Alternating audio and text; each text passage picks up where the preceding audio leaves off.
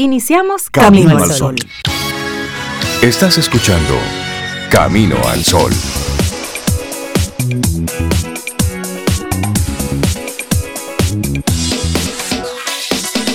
Buenos días, Cintia Ortiz, Sobeida Ramírez, todos nuestros amigos Camino al Sol oyentes. Buenos días, si es de día, si es de día. ¿Cómo están ustedes? Muy bien. Buenos días, hola Rey, hola Sobe. Buenos días, Laura, y a los amigos Camino al Sol oyentes. Es de día y estamos bien. Sí. es la intención, es la intención. Es de día y 27 de noviembre, o sea, día, día, día con sol saliendo y, todo. ¿Qué color tiene este Friday? Negro, negrísimo. bueno, es por la, famosa fecha Viernes Negro que se ha adoptado en todo el mundo, señores. En todo el mundo es Viernes Negro. celebren lo que celebren a nivel de religión el Viernes Negro es a nivel de comercio. El comercio lo agradece. Y ya, no están, diciendo por ahí a través de las redes, no salgan a la calle. Mucha. Bueno. Desde mucho menos a una tienda. ¿eh? Desde ayer se está viviendo una especie de locura en diferentes centros comerciales aunque las propuestas de muchos de muchas plazas ha sido todo el mes de noviembre para evitar el distanciamiento físico, lo han estado promoviendo así, evidentemente, para alargar todo el mes de ofertas y eso. Pero si hoy, si vas a comprar algo, aparte de, la, de lo económico que ya te hemos comentado, Observa bien el distanciamiento físico, evita aglomerarte en las filas, trata de mantener distancia de las demás personas. El COVID no se va de vacaciones, el COVID no sabe de Día de Acción de Gracias, él no sabe de Black Friday, él no sabe de Día de Fiestas, él está ahí, presente. Por lo tanto, la responsabilidad es tuya. Si estás en la calle, que tomes todas las medidas. Y cuando regreses a casa, pues también que mantengas las mismas medidas que hemos estado diciendo una y otra vez desde principios de año. Mascarilla, protección, lavarte con mucha frecuencia las manos, evita tocarte el rostro. Todo eso sigue, miren, igualito. no bajemos la guardia, no bajemos la guardia. Así es. Igualito y ahora tal vez un poquito más, porque un día como hoy, Black Friday, el mismo artículo va a pasar por 25 manos que lo va a mirar, lo va a tocar, lo va a pesar, le va a mirar el precio. Entonces, se, en el día de hoy particularmente, tenemos que ser extra cuidadosos. ¿Dónde estamos? ¿A dónde entramos? El comercio necesita, señores, del apoyo de la gente, que la gente que necesita comprar y consumir de manera responsable lo haga, porque el comercio lo necesita. Pero si usted no tiene la necesidad, y solamente sale porque hay descuento, señor, vaya a su casa y cuídese. porque las vacunas no están en descuento, ni la clínica están en descuento. Hoy no es un buen día para usted estar manoseando mercancía ajena. Si usted no, va a comprar, solo, en su casa. Y no solo eso, la aglomeración de la gente en espacios cerrados, porque la mayoría de las tiendas no tienen un espacio así abierto que, que uno pueda ir. Es cerrado totalmente que en, Asia, pero en particular en Japón, mi mamá tuvo la experiencia de ir a, un mercado hace muchos años que visitó Japón y ahí ella se dio cuenta que la costumbre entre los japoneses es que tú miras y miras y miras. Cuando tocas, compras.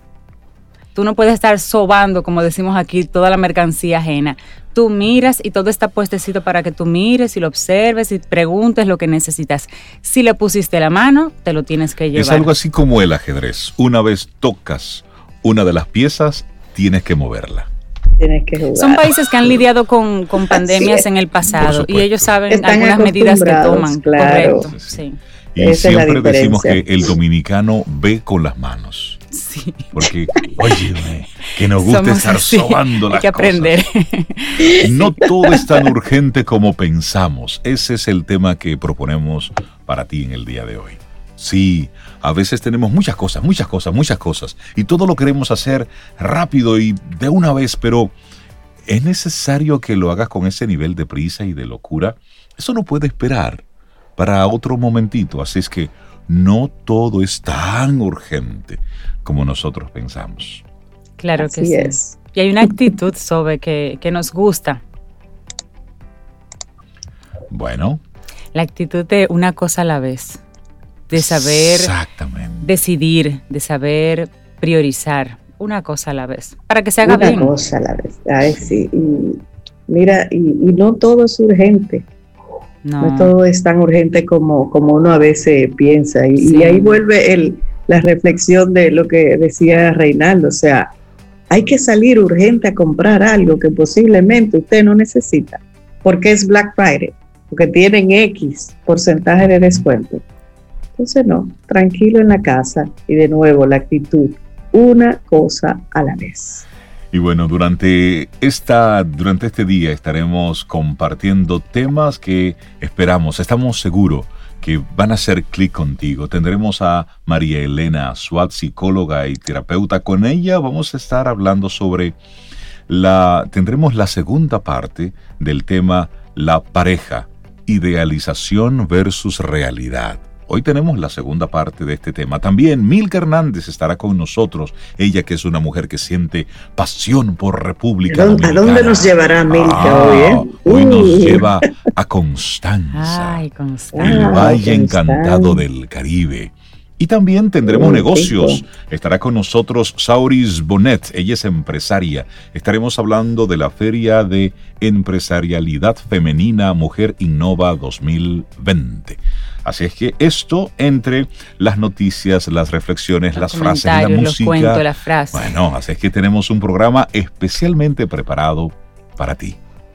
y yo quiero que desde Camino al Sol enviemos un gran abrazo bien tempranito a Juan Céspedes, un amigo, hermano de la vida, Camino al Sol oyente desde el primer día que está de cumpleaños hoy, está de cumpleaños hoy. Así que Juan, para ti todo, todo lo bueno. Si los Camino al Sol oyentes conocieran a Juan, lo adoptan es que es un alma noble, una persona muy especial. Así que desde aquí, amigo, te queremos muchísimo y que tengas un hermoso y que Disfrute muchísimo su día. Gente, buena.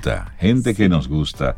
Empresario, visionario, soñador, romántico, filósofo, poeta. Son de esas, de esa gente que sirven de cable a tierra.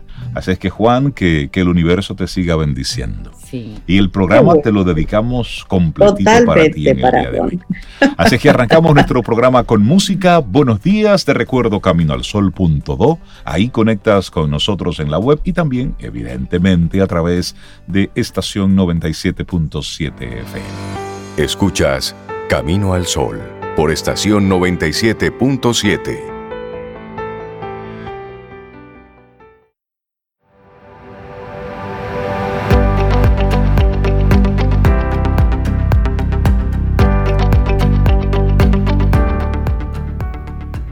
La vida es un viaje, y si te enamoras del viaje, estarás enamorado para siempre. Peter Haggerty. Vamos avanzando en este camino al sol y nos dice Lucrecia. Ella dice, buenos días mi gente linda. Es que los medicamentos y sobre todo biológicos no pueden saltarse pasos. Esos estudios clínicos deben durar por lo menos cinco años para demostrar eficacia y seguridad. De ninguna manera una vacuna puede hacerse, aprobarse y administrarse al vapor. Lucrecia, totalmente de acuerdo contigo. No soy experto en esos temas, pero el sentido común, la lógica, nos dice que aunque tú tengas todo el deseo del mundo, todo el dinero del mundo, hay cosas que se toman su tiempo. Ahí es donde entra la grandeza del tiempo mismo. Porque todo debe, debe, tener. Ahí, viene reír la, la, premura que hay en el mundo entero por buscar alguna cura o por lo menos detener un poco el avance acelerado de lo que es el COVID-19. Eso se ha estado hablando desde el principio, realmente, como dice Lucrecia, eso dura entre 5 y 10 años desarrollar una, una vacuna, pero eh, existe ahora la necesidad de acelerar. Sí, es, es, una realidad. Estamos, es, como un... Es complejo. Esto es complejo. Más tiempo para ti, ¿cómo lograrlo? Esa es nuestra reflexión sobre hablando nosotros de tiempo. Sí, claro, mira, y hay muchas técnicas para organizar las actividades y entonces así tener más tiempo para ti. Tal vez el problema está en que no haces uso de esas herramientas porque en el fondo, ¿será eso así? ¿No quieres tener tiempo libre? ¿Será ese tu caso, que de verdad no quieres tener tiempo libre. Bueno, tener más tiempo para ti es un objetivo muy saludable. Al fin y al cabo, el tiempo es la vida. Si siempre lo tienes comprometido para otros, te estás perdiendo de vivir. A pesar de que parece una meta relativamente sencilla de lograr, para muchas personas no lo es y entonces sufren las consecuencias de eso. Lo curioso es que nunca hemos contado con tantas ayudas tecnológicas para ahorrar tiempo como ahora. Hay un sinfín de electrodomésticos que facilitan la vida. Las comunicaciones vuelan y puedes pedir todo a domicilio. Aún así, por alguna razón, no nos queda tiempo. A ninguno de nosotros. Dos razones son las que con frecuencia explican el hecho de que no tengamos tiempo. O no hemos logrado organizar las actividades de manera adecuada o estamos haciendo más de lo que en realidad podemos hacer. Bueno, hay una frase de John Marwood Cleese que dice, si quiere trabajadores creativos, dales tiempo suficiente para jugar. Y ya lo decía Cintia anteriormente. Le gustó esa frase. Sí, claro. ¿Quiere tiempo para jugar? un poco más de tiempo en la vida de toda persona hay dos grandes dimensiones de tiempo. Ambas son muy valiosas. La primera es la que corresponde al tiempo de las obligaciones, es decir, las cosas que tú sí o sí o sí debes hacer, conectadas con el trabajo o con la parte educativa. Son obligaciones. Por el otro lado está el tiempo libre. Muchas veces el primer error está en pensar que solo tienen importancia el tiempo que va dedicado a los compromisos. Si quieres tener más tiempo para ti, es necesario que cambies la idea de que las obligaciones son lo único importante. Eso es un error. Durante algunos meses e incluso años, no notas cuánto te hacen falta los ratos libres. Puedes condicionarte y reducir al máximo tu descanso creyendo que esto no te afecta. Sin embargo, Chan, chan, chan, chan. Llega un momento en que las cosas empiezan a fallar. Es muy usual que no lo veas venir. Simplemente comienzas a ser menos productivo. De repente te sientes harto de todo. Y solo cumples por cumplir o comienzas a enfermarte con cierta frecuencia, significa que te estás quemando. Porque, oh sorpresa, el tiempo para ti y solo para ti, sí sí que era importante. Ay, sí, mira, y, hay personas que se imponen todo un cúmulo de obligaciones. Están quienes trabajan, crían a sus hijos, atienden a su pareja y mantienen a punto, mantienen nítido su hogar. También están los que se consiguen tres trabajos entre semana y otro para los sábados y otro para los domingos. Tienen obligaciones y no ven otra salida. En el mundo de los extremadamente ocupados también encontramos a los que han decidido hacer dos carreras simultáneas, con un trabajo de medio tiempo y unos cuantos cursos libres de eso para hacerlo en los momentos disponibles. O los que se, dedican 24/7 al emprendimiento que iniciaron. Y así podemos seguir la lista. Quizás haya momentos en los que sea necesario emplearte más a fondo por una coyuntura específica el problema está cuando esto se convierte en una forma de vida en, la que predomina la idea de que ninguna actividad es descartable. Esa es precisamente la barrera más difícil de romper. Pero Cintia, ¿cómo hacemos? Más tiempo para ti. Hmm. Bueno, si resuena todo eso que hemos escuchado hasta ahora, te seguimos comentando. Te haces mucho daño al obligarte a permanecer activo todo el tiempo sin ningún rato libre. ¿Escuchaste? Como ya lo anotamos, las consecuencias se van a ver más tarde y también tarde puedes descubrir que no valía la pena ocupar todo el tiempo. Si bien es muy positivo dedicarle tiempo a tus proyectos o a trabajar por tus metas, eso no lo es todo ni siquiera es lo más importante. Solo logras tener más tiempo para ti cuando renuncias a esa actitud de sacrificio, ganando un nuevo punto de vista para analizar la realidad. También hay otra barrera para vencer. Cuando te ocupas tanto, quizás el problema no sean solo los compromisos o las obligaciones. Puede que estés eludiendo pensar en un problema que no quieres afrontar. Y entonces llenas la agenda. Bueno, puede que esa sea la razón por la que te incomode tener tiempo libre. Lo experimentas como un vacío, una pérdida, no sabes qué hacer con esos ratos en los que no se te exige producir y por eso terminas llenándolos de más trabajo. También es posible que cargues con el prejuicio de que es malo tener tiempo libre y dedicarlo a actividades que solo cuiden de tus intereses no lo ves bien. Si quieres tener más tiempo para ti, lo indicado es comenzar a priorizar Zoe. Y esto, no es solo... sí, esto no es solo organizar las tareas por orden de importancia, A, B, C, D, 1 plus, 2 plus, sino también darle a tu tiempo personal el lugar que se merece. Hay muchas técnicas para organizarte, aunque quizás no las emplees porque no tienes un deseo de hacerlo.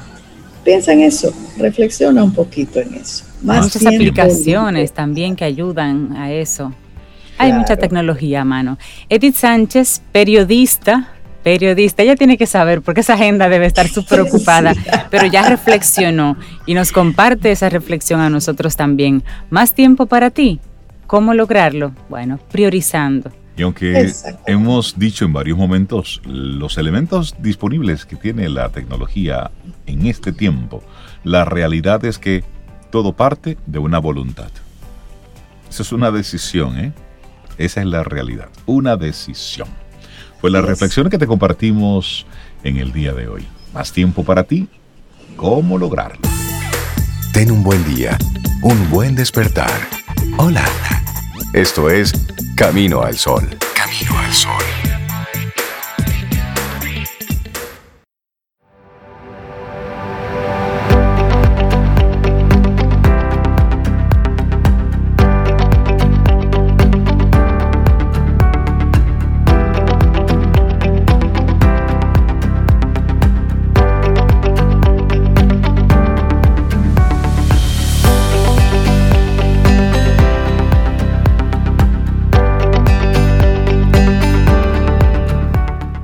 Nuestra siguiente frase de la autoría de Bernard Baruch dice, el arte de vivir reside menos en eliminar nuestros problemas que en crecer con ellos.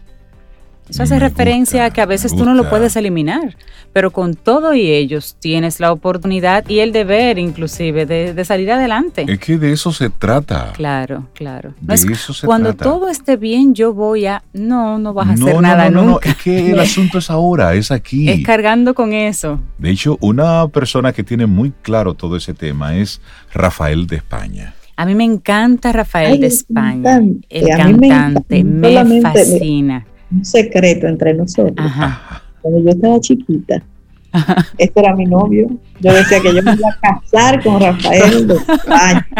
A mí había que llevarme a ver las películas. Y nunca se lo dijiste, conchale. Mira, pues en el diario del día de hoy, este es el día, sale un extracto de una pequeña entrevista que le hicieron a Rafaela para hablar sobre su, su vida en la actualidad, porque él se vio muy enfermo. Y entonces, eh, después de tanto éxito, le pregunta a la persona, luego que hablan un poquito de todo su recorrido por los grandes escenarios, le dicen, pero después de tanto éxito, ¿cuál sigue siendo su motor? Oye la pregunta.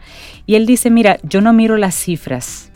El de uranio, un premio como tal, me lo dieron cuando vendí 50 millones de copias. De todos modos te digo algo, tampoco es importante. Ya no. Fue importante en su época, pero ya no. Una vez que has hecho algo en tu carrera, deja de ser importante. El motor siempre es el mismo, la ilusión. La ilusión de lo que viene, no de lo que ya hiciste. Eso que me hizo dedicarme a esto. Las grandes cosas en el mundo se mueven por la ilusión. Unos tienen la ilusión de llegar a la luna, otros tienen la ilusión de tener una buena cosecha. Cuando se pierde la ilusión comienzas a morirte.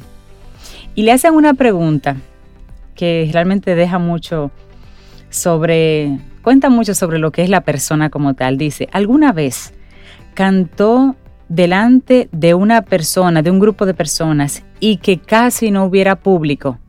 Era haciendo alusión a un concierto tal vez semifallido, como diríamos, porque fue poca gente. Y dice, bueno, mira, hay un día que recuerdo perfectamente. Fue cuando hice lo que yo llamo la tournée del hambre. Yo entonces era muy jovencito y debuté en Zaragoza. Tendría unos 16 años y me movía con un permiso de mis padres. Me embarqué en una gira en la que al principio iba muy poca gente. Pensaba, esto hay que cortarlo, así no vamos a ningún lado. Me acuerdo de una noche en la que yo cantaba como si fuera la noche de mi vida, dándolo todo, y mi manager se me acerca y me dice, oye, para, para, porque esto no tiene sentido. Y él pregunta, ¿por? Y le dice el manager, porque solamente hay 47 personas en ese concierto, 47 personas. Y le respondió, ya, pero los 47 están de pie. Estaban disfrutándose ese concierto y él sentía que valía el esfuerzo hacerlo. Qué genial. Eso era lo importante. Eso era lo importante. Y aquí quiero hacer un, paréntesis. Me recuerda la vez que, que Ismael Serrano vino a nuestro país. Oh, sí. Y tuvo una experiencia similar. Él venía de un concierto muy exitoso en México, multitudinario, miles de personas. Y cuando se presentó aquí, nadie lo conocía, muy poca gente lo conocíamos, en el Teatro Nacional y éramos muy, muy pocos. Cuando llegamos al teatro, a mí me sorprendió que éramos pocos los que estábamos en la fila y eso. Y cuando entramos, bueno, pues nos dicen, no, eh, todo el mundo a, a, la, a platea, hacia abajo. Y, ¿por qué no? Que no hay mucha gente. Y bueno, pues todos nos acercamos. Y cuando él salió, él vio el escenario los que éramos. Y él dijo, buenas noches, les voy a pedir que los que están dispersos que se acerquen Óyeme, y ese para mí fue uno de los mejores conciertos a los que yo he asistido, porque ese artista se entregó con todo, dio más de lo que pudo haber dado en un concierto grande. No se quedó con nada. Tú sabes que yo viví eso con dos tremendos artistas. Uno de ellos fue Amaury Pérez, el cubano, oh, en el Teatro Nacional también muy pocas personas. Y él hizo eso mismo, pidió que se acercara. En principio él estaba como nervioso, pero después ese señor se entregó a cantar, mira, de una manera que como, como tú viviste a Ismael Serrano, así mismo con Amaury Pérez. Y la otra fue con un poco más de personas, pero ni la mitad del teatro. Oigan bien, adivinen con quién. La primera vez que vino a este país hizo un espectáculo digno de lo que ella hace. ¿Quién soy? Rosario Flores. Por Dios. Rosario Flores, la primera vez que vino, estaba yo en la nota diferente, si mal no recuerdo. La primera vez que vino al Teatro Nacional, el teatro estaba un poco menos de la mitad, con Rosario Flores. Y después de ahí ya tú sabes. Sí, aquí luego estadios, festivales y todo eso. Pero, eso, habla, eso habla muy bien del artista, la persona dentro del artista, que pone el ego a un lado y dice cinco personas, pues cinco personas que van a recibirlo todo de mí. Esas Como decía eh, Rafael, pero los 47 están, están de, pie. Y otra pregunta que le hicieron es, ¿qué es ser moderno? Y él se ha caracterizado por estar ahí, conectado siempre con lo que está sucediendo en el momento presente. Y él dice, el moderno el avanzado, el que se atreve con cosas que no se han hecho. ¿Qué pensaba viendo lo que ha pasado con los mayores durante la pandemia de España? Bueno, eso fue otra pregunta que a él le hicieron. Y dice él, bueno, ahí entro yo. Yo soy de altísimo riesgo, dice Rafael. Claro. Porque además de la edad, estoy trasplantado. Te ves en un espejo, te tomas las cosas más en serio, no sé por qué la gente se niega a cuidarse. Esos jóvenes que te dicen, esto no va conmigo, esto es un problema tuyo. Jóvenes que deciden ir sin protección, y es la reflexión que, él hace. Y le preguntan sobre el miedo. Así es, y es muy bonita también la pregunta sobre el miedo, porque básicamente él dice que sí, que el miedo está, que el miedo siempre está, pero em, Dice él que decirte que no sería mentir. Claro, ¿sientes miedo? Sí, siento miedo. Claro. Porque es una cosa que no conoces, que nadie conoce, de la que ahora estamos empezando a saber algo. Miedo, sí.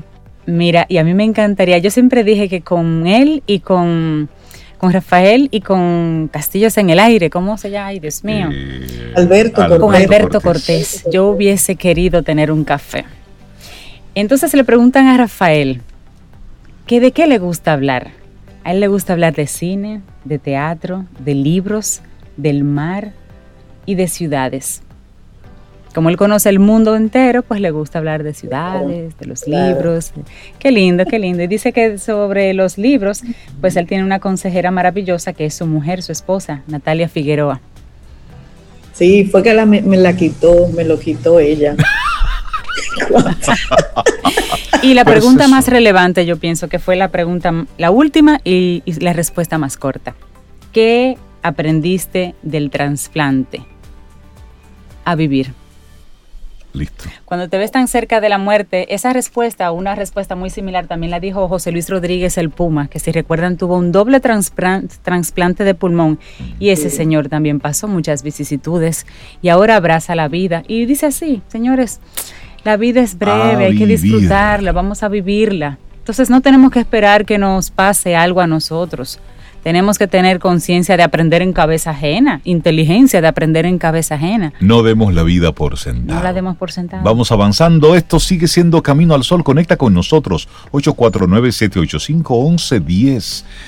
Es viernes, un muy buen día para tú entender que no todo es urgente. Ese es el tema que estamos manejando durante todo este día. No todo es tan urgente como pensamos, una cosa a la vez. Hay un mensajito acá que nos comenta nuestra productora Laura, que nos manda a decir María Flete. Vamos a ver. Ajá. ¿Qué será lo Ah, que sea a Mauri Pérez o a Mauri Gutiérrez sobre. No, a Mauri Pérez, el de Cuba. a Mauri Pérez. A Mauri, Pérez. Los dos son de Cuba, pero yo me ah, refiero a Mauri Pérez, a Mauri Pérez. El mayor. El, de Acuérdate de Abril. Es el mayor, el mayor. El, otro también es mayor, pero es más joven. El mayorcito. pero sí. Escuchas Camino al Sol.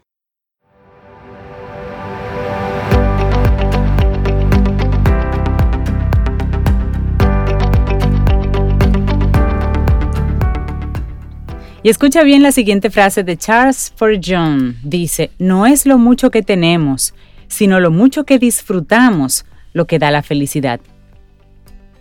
Me encanta eso. Seguimos avanzando, estamos iniciando la segunda parte de nuestro programa.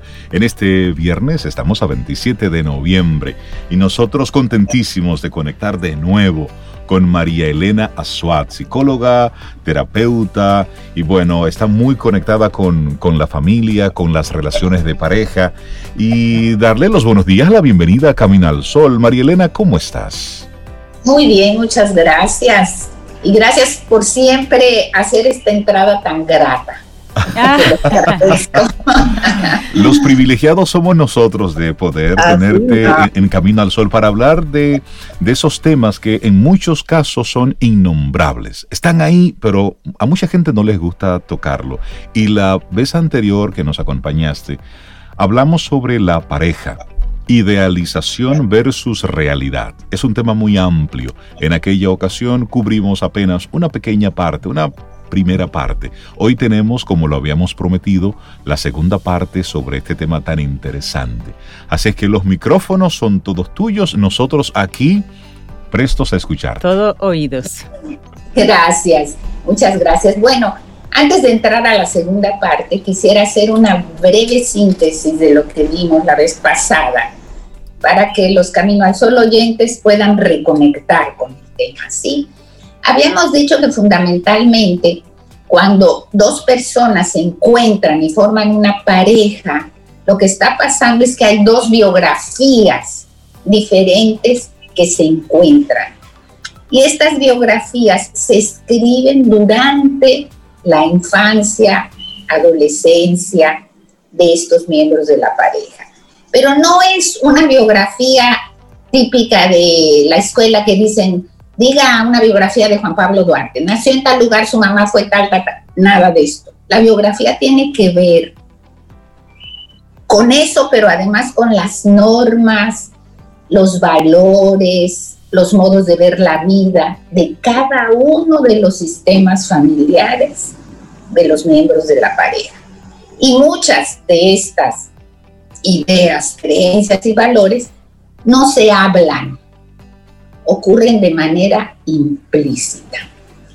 Y considerando eso, estamos diciendo que el nido de amor que forma una pareja está llena de opuestos, que son los opuestos surgidos de la biografía de cada uno de los miembros de la pareja.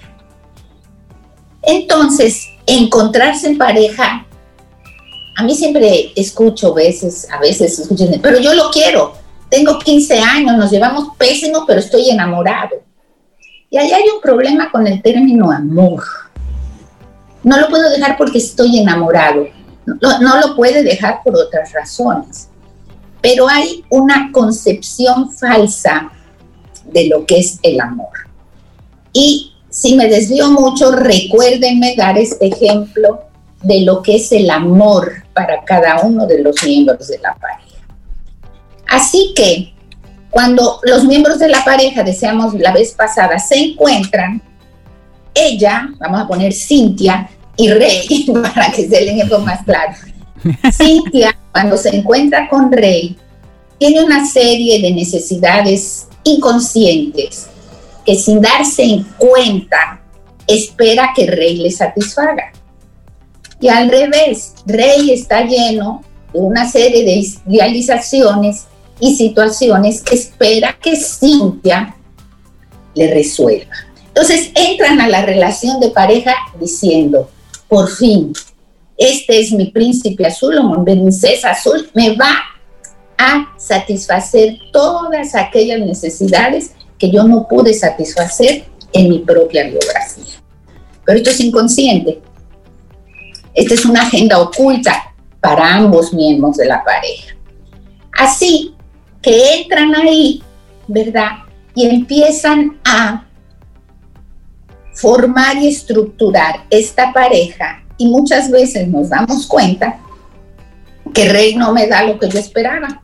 Y me pregunta, pero ¿qué tú quieres? Yo no sé, pero tú no, no me das lo que necesito. En este, en este caso el ejemplo no, no, no aplica. bueno, de Rey Cintia. pero bien, válido. Sí, es metafórico porque imagínense. Entonces ahí va construyéndose la pareja y se va construyendo con frustraciones porque no reciben de la pareja lo que esperan. Y uno dice, bueno, pero ¿qué quieres? Y uno empieza a decir, yo quiero que tú cambies, yo quiero que tú hagas, yo quiero que seas diferente, yo quiero que seas cariñoso. Pero la realidad es que lo que realmente quiero está escondido, está abajo.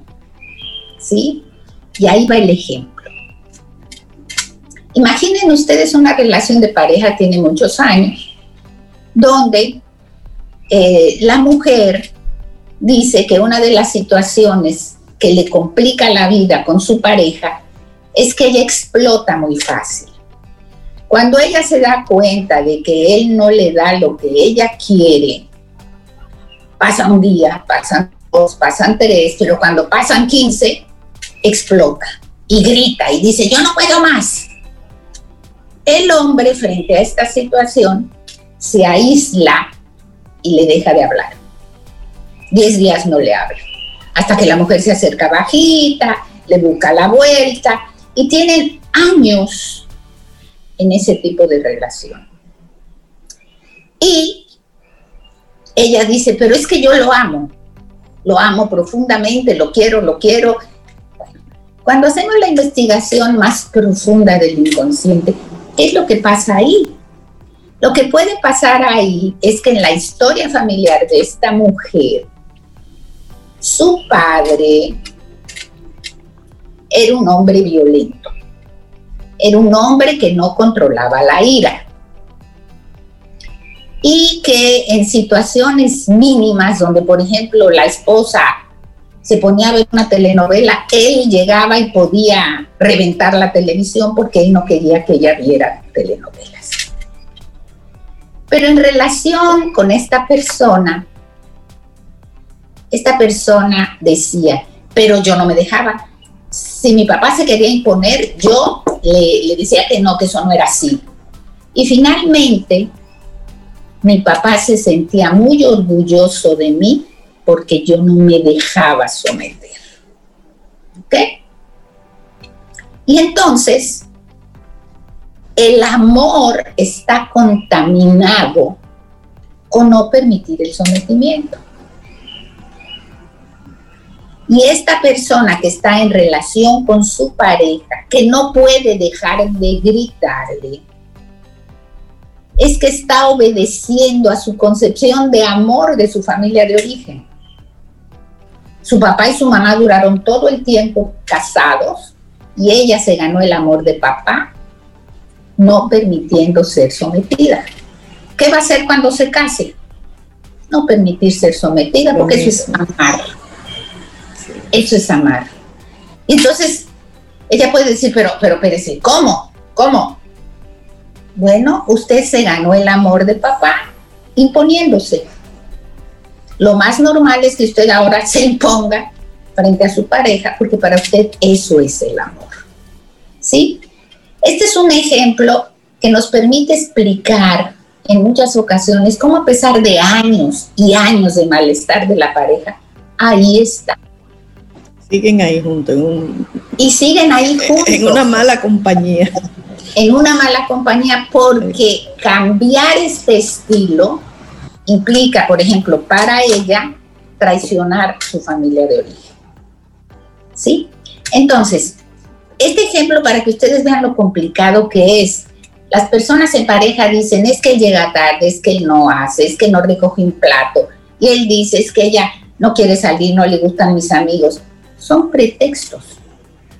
Pretextos que son pequeños luces que surgen del inconsciente y por eso me parece a mí que lo importante es ir a lo profundo y ver qué es lo que está pasando realmente con esa pareja. Ustedes dirán, ajá, y entonces cuando se entera de que ella ama y el amor es no dejarse someter, ¿se resuelve el problema? Se empieza a resolver el problema. Se empieza a mirar las cosas desde otro lugar. Así que todo esto que les estoy diciendo me lleva a comentarles diferentes modalidades de encuentro de la pareja. Va. Totalmente. Estamos hablando con María Elena Suárez, psicóloga, y el tema que estamos tocando en el día de hoy es precisamente la pareja, idealización versus realidad, y es la segunda parte. Entonces, veíamos la vez pasada, simplemente mencionamos que las modalidades de encuentro de la pareja pueden ser el otro como objeto, el otro como posesión mía, el otro como si fuera yo. Estas tres modalidades que ahora explico brevemente llevan al fracaso de la pareja. Fracaso quiere decir no que se divorcien o que terminen nada más, sino que vivan años y años y años en la insatisfacción. Y los pretextos son, bueno, pero deben hacer así todas las parejas, ¿por qué me voy a arriesgar? La solución está en ver al otro como el otro y como nosotros. Y ahí va. Creo que el otro como objeto, lo decíamos la vez pasada, es cuando yo en el encuentro íntimo, lo único que hago es buscar en el cuerpo del otro mi placer, mi satisfacción. Trato de ser cuidadosa con las palabras porque quizás hay niños oyendo, no lo sé. Claro. ¿Sí? En este encuentro, decíamos la vez pasada, es como si lo único que me interesara es lo que yo siento. El otro no existe. Es solo el objeto a través del cual yo me siento bien. Y decíamos, esto es como una carrera, un maratón, donde los dos corren separados y a ver quién llega primero. ¿Sí? Es una modalidad del encuentro de la pareja donde no se toman en cuenta ni se satisfacen todas las otras niveles que se requieren. El otro como mío, y Rey decía, mi mujer, mi marido, ¿verdad? El otro como mío es donde uno actúa como si le perteneciera el otro tus pensamientos son míos, eh, tú eres lo que yo quiero, tú vas a hacer y vas a cambiar como yo lo necesito. El problema aquí fundamental es que yo exijo que mi pareja actúe con otros roles. Así que yo quiero un hombre que sea mi papá, que sea el proveedor, que me proteja. Y él quiere una mujer que lo satisfaga, eh, que sea una intelectual, que sea profesional. Entonces, imagínense ustedes el encuentro de esta pareja donde yo quiero que él sea mi papá, mi proveedor, y él quiere que yo sea una mujer independiente y que tenga una vida profesional. María Elena, y en todo lo que tú nos estás compartiendo en el día de hoy, estamos hablando en esa relación de pareja desde la libertad. Es decir, yo conozco a una persona y elijo eh, conectar con esa persona por las razones que sea. Y aquí hay, hay que hablar sobre el aspecto cultural. Porque si bien es cierto que están dadas todas esas condiciones desde la libertad, y tiene unos niveles de complejidades que son, que son profundos. Llevemos esto a la realidad que viven países donde hoy, en el 2020, existen los matrimonios arreglados donde son los padres que organizan la relación de ese hombre y de esa mujer. Donde no hay esa libertad. Donde no hay esa libertad, sino que llegan a un matrimonio donde hombre y mujer se desconocen Impuestos. Impuestos, donde tú no sabes cuáles son los gustos y, los, y las preferencias, donde fue una elección por cultura, por casta, como ocurre en la India, donde hay una serie de elementos que son propios de esa cultura, y otros países también de la, de la misma zona, donde los matrimonios arreglados son el día a día, es, es lo normal, es lo común. De hecho, leía no hace mucho sobre los casos de cómo en la India, mm, en una época, un grupo se rebeló contra esa medida de los matrimonios arreglados. Y la tasa de divorcios creció de una manera importante. Es decir, cuando los matrimonios eran arreglados por los padres, la tasa de divorcio era menor que cuando los, los matrimonios eran consensuados. Y eso llamó precisamente la atención de, los investigadores. ¿Qué está sucediendo aquí? Cuando muchos comenzaron entonces a pedirle de nuevo a papá y a mamá que les arreglara los matrimonios. Interesante eso, ¿eh? Fíjate que ahí la clave para mí es que los matrimonios arreglados entran a la relación sin idealizar es una ventaja. Entran en la relación en la realidad y además son matrimonios arreglados por familias similares. El papá o la mamá dicen te conviene fulano o fulano. Porque la historia es similar, entonces la biografía tiene sus desencuentros, pero es más común entre ellos. Y la gente se mete en estos matrimonios arreglados eh, sin idealizar. Sin expectativa. No, sí, sin expectativa. como esto es lo que hay y listo. Y en esto debo buscarle la vuelta y convivir. Exactamente. Y el tema de la libertad es algo que yo pondría muy entre comillas, porque yo pensando hoy, Black Friday, la compradera, el consumo, etcétera, ¿qué libertad? Estoy absolutamente condicionado. Es pura manipulación. Sí. Y me pasa con la pareja. Que sea linda, que sea fuerte, que sea el, ¿cómo les voy a decir? La belleza física no las vende la sociedad de consumo. ¿Sí? Entonces, tenemos que ver de qué libertad estamos hablando. ¿Sí? Reconocer que nuestras decisiones están contaminadas por la vida social y cultural y por el condicionamiento. Totalmente. Porque de esta manera podemos tomar decisiones mejores para nosotros. ¿sí? Y en relación con la pareja, decíamos Es interesante lo que tú planteas, Rey, porque yo conozco parejas así que viven casados toda la vida, tienen su familia, los hijos también, ¿sí? Y como no hay expectativas, no hay idealización, esa es la realidad. Es real. Exacto. Ah, Se mira tal cual. Exacto. ¿La proponemos como solución? No. No, claro. No, claro. ¿Verdad? Esta es la historia.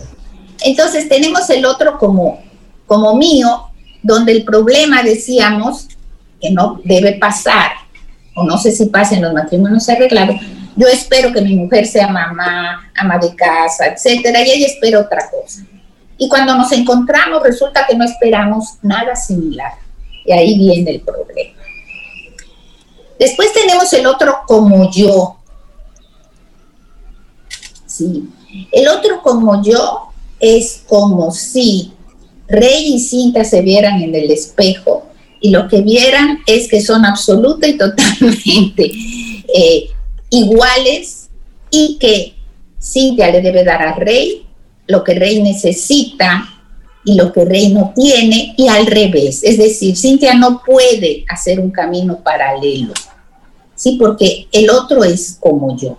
Esta frase de ni un sí ni un no en la pareja, ¿sí? Es como que van uno y el otro siendo. Ni un sí, ni un no, pero muchos carajos. en el medio. Bueno, escuchamos eso una vez. Entonces, ni el otro como objeto, ni el otro como mío, ni el otro como yo son modalidades de pareja que me satisfacen. La modalidad de pareja que satisface es tomar al otro como el otro y como nosotros. ¿Y qué quiere decir esto? Esto quiere decir que tengo que reconocer las diferencias que aparecen cuando miro al otro y mirarme a mí mismo como diferente a ese otro, valorando las cualidades del otro y aprendiendo a sobrellevar sus faltas, sin que esto implique un dolor constante, ¿no? esta queja constante de yo sufro mucho.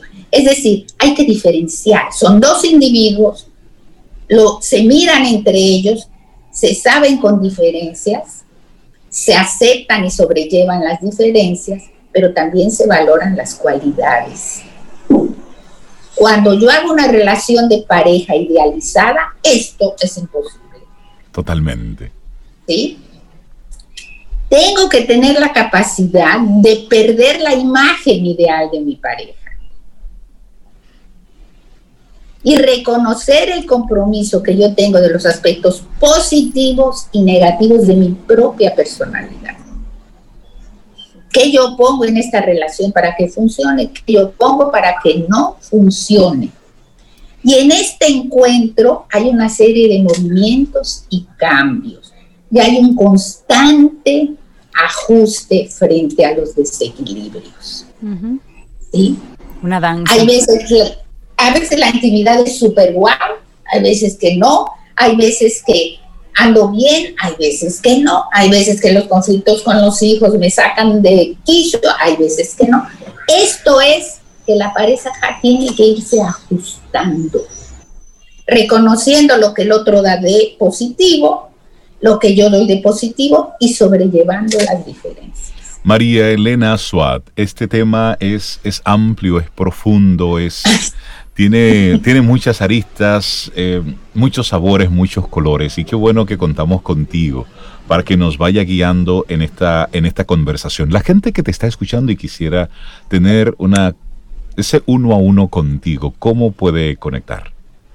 Sí, yo estoy en contacto a través del WhatsApp 809 868 0886 y no sé cuándo sea el próximo programa. Si es el 11 de diciembre no va a poder ser este tema, pero si no es, ahí hablaremos de las modalidades de encuentro de la pareja. Mm. Juguemos a que nos quedemos, el sí y el no, etcétera, etcétera. buenísima propuesta. Creo que sí, que tenemos que llevar a una tercera parte esta conversación. Que tengas un preciosísimo día. Igualmente, igualmente, encantada. Gracias, María Buen fin de semana. Un abrazo.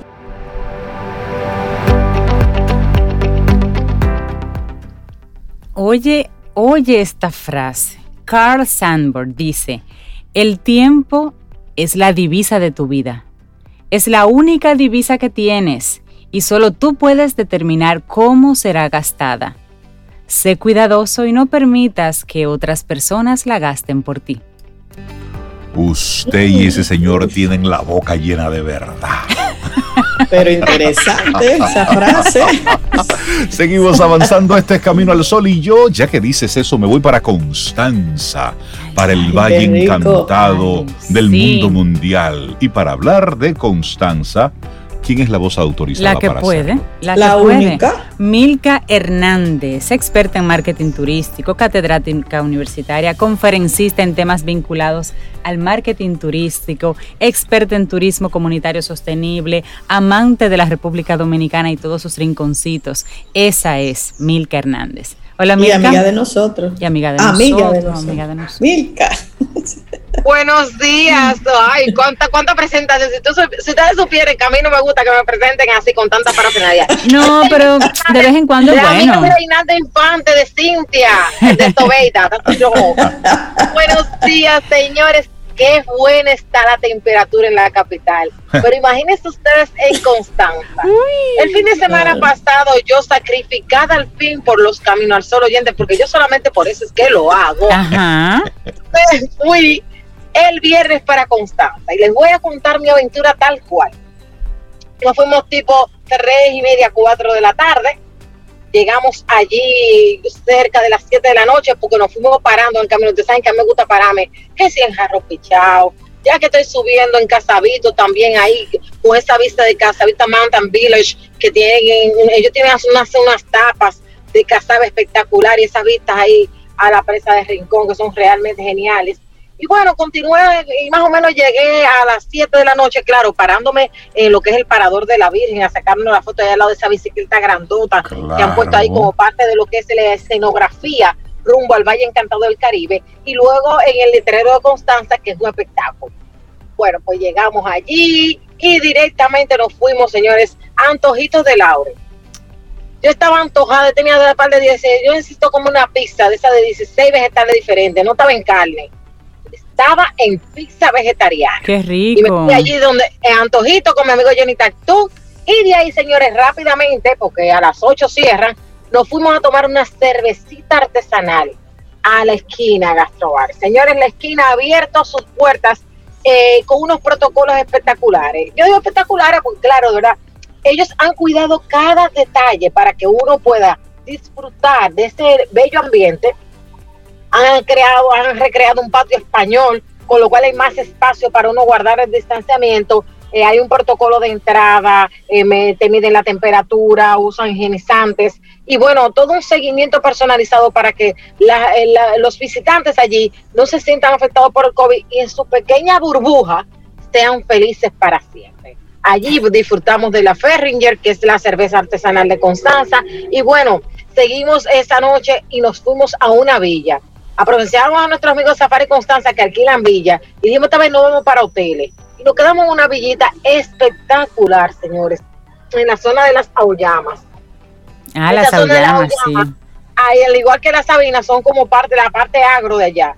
Y esta villa pues contaba con tres habitaciones, eh, tenía tres baños, espacio para chimenea, eh, una terraza. Bueno, si pueden entrar a mis redes sociales, Milka Hernández RD, pueden ver la, la, característica. Una villa, oiganme señores, cabían perfectamente ocho personas y el costo de la villa solo siete mil pesos por noche. Y de verdad espectacular. Hasta el café en la despensa lo tenían. Yo que salía a buscar, ustedes saben que yo soy genial.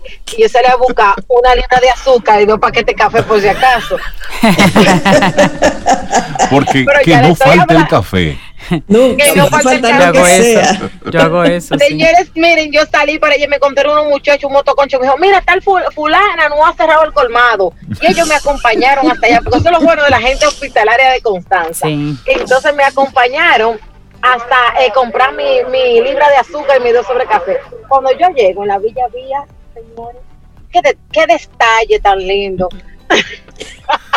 y bueno, ahí pasamos una noche acogedora, eh, estamos celebrando la vida, eh, eh, celebrando tantas cosas que hay que darle gracias a Dios, porque mucha gente quiere borrar este año del calendario. ¿Y cómo borrar un año que nos ha dado tantas enseñanzas? Pero eso vamos a hablar más adelante en otro Camino al Sol. Pues señores, al día siguiente yo me levanté, ustedes saben, con este ánimo que me acompaña y nos fuimos a hacer una excursión espectacular, que es la experiencia de la fresa. La gente de Arillama ah. tiene un rancho, pero una cosa hecha con los dedos, eso parece de Nueva York.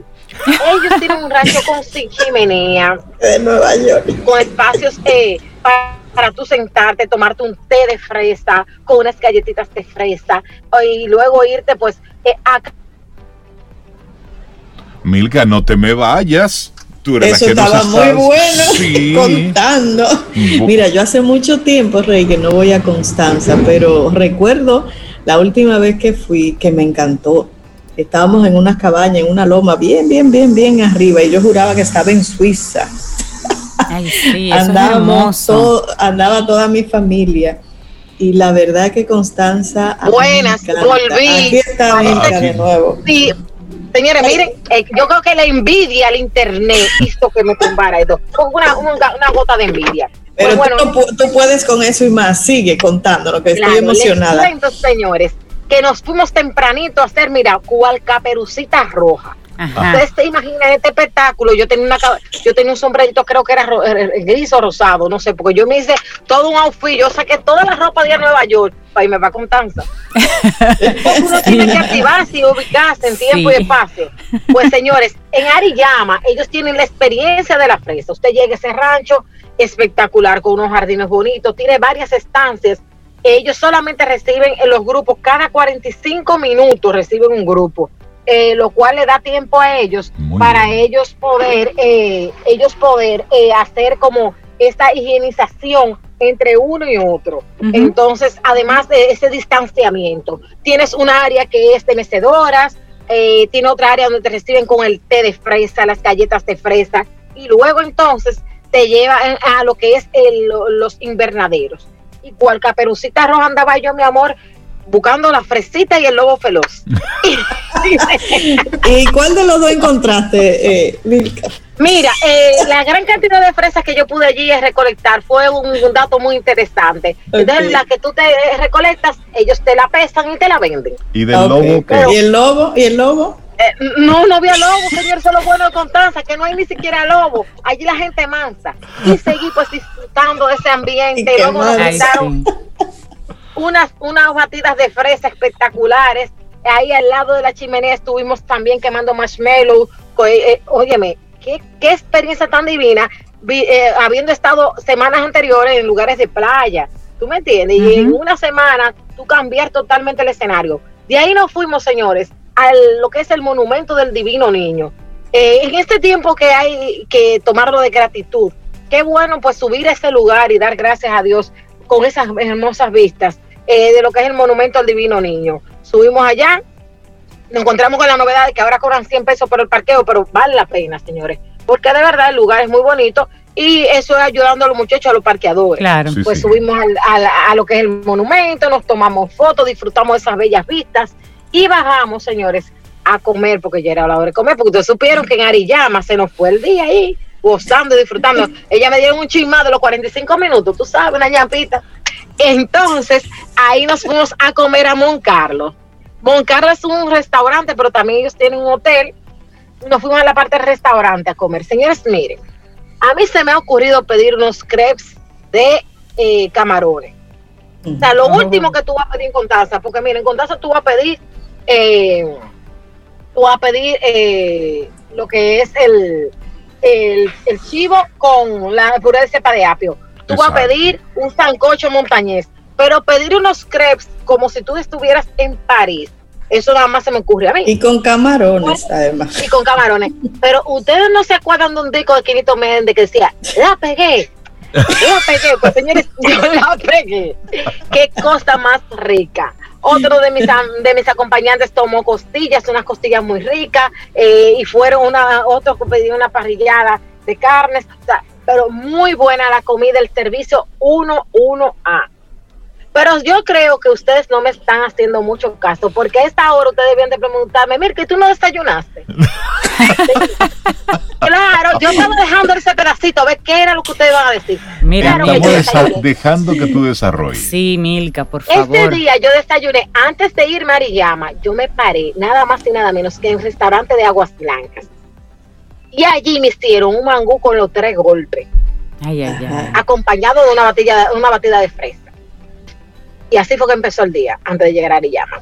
Volvemos a hablar del momento de la comida. Pues eh, luego de la comida, eh, nosotros eh, estábamos en celebración porque mi hijo ese día cumplía 24 años y yo cumplía dos días después los bellos 45 otoños que me acompañan ya. Entonces ellos nos hicieron una sorpresa ahí en Moncarlo. ¿Tú ves? Algo inesperado. Y como ellos sabían que mi hijo se graduaba el lunes, que recibía el título de ingeniero el lunes, el bicocho que yo le llevaron todo eso, o sea, todo fue con un detalle muy especial, muy, muy cuidado. Y lo mismo hicieron en Aguas Blancas, o sea, que fue toda una celebración. Y así nos mantuvimos todo el recorrido durante dos días y medio visitando puntos emblemáticos. El salto de Aguas Blancas, señores, no se podía quedar. Ese salto, eso sí, el que se baña ahí es un valiente. y, claro, y bueno, para concluir, señores, el monumento de piedra letrada. A mí ese lugar me encanta, me parece que es uno de esos lugares de esos espacios en donde tú puedes encontrarte contigo mismo, tener una conexión espiritual entre la naturaleza, eh, eh, tener ese contacto especial con la vida. Y a mí lo que es el monumento de piedra letrada, que es una plaza ceremonial de la época prehispánica, me parece que es uno de los lugares súper especiales para eso. Buenísimo este recorrido que hizo Milka. Claro, repasando, atractivos que vimos, pues eh, la parte de la, de la presa, los miradores fotográficos, el monumento del Divino Niño, la experiencia de la fresa con Ariyama, el salto de aguas blancas y el monumento Piedra Letrada. Mis agradecimientos a toda esa gente constancera que estaba pues feliz de vernos por allá y yo de volver a esta tierrita tan querida. Milka Hernández, Pasión por RD, que tengas un preciosísimo día. Oye, ah, qué paseo tan hay que decírtelo. Después de eso, Ella lo va a tener, imagínate, siempre. Milka, sigue bien, sigue disfrutando. Y esos sacrificios que ella hace por nosotros. compartiéndolo aquí en Camino al Sol.